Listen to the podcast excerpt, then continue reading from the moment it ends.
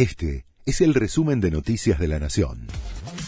La Nación presenta los títulos del miércoles 4 de enero de 2023. El gobierno apura la convocatoria a sesiones extraordinarias para iniciar el juicio político a la Corte. En la Casa Rosada buscan que el Congreso se reabra en la segunda quincena de enero.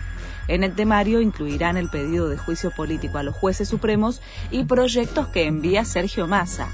El pedido formal al Parlamento podría concretarse entre hoy y el fin de semana.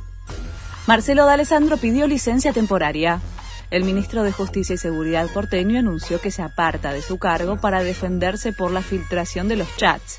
Si bien insistió en que es víctima de una operación de espionaje clandestina, argumentó que necesita correrse de su puesto para preparar su defensa en la justicia. Sigue el juicio por el asesinato de Fernando Baez Sosa.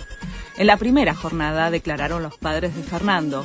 Ayer fue el turno de nueve testigos, todos amigos de la víctima que habían viajado con él a Gessel.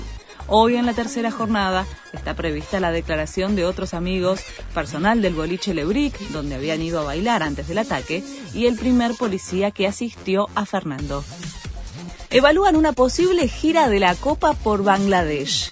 El presidente de la AFA, Chiquitapia, se reunió con el cónsul honorario de ese país para agradecer el constante apoyo mostrado durante el Mundial. El gobierno había anunciado en plena competencia la reapertura de la embajada en ese suelo asiático. En este escenario, la idea es que la Copa del Mundo vaya a Bangladesh.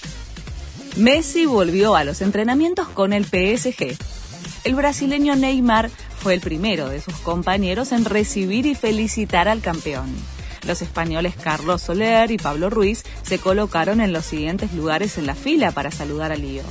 Mbappé no formó parte del recibimiento ya que el club le dio unos días libres. Este fue el resumen de Noticias de la Nación.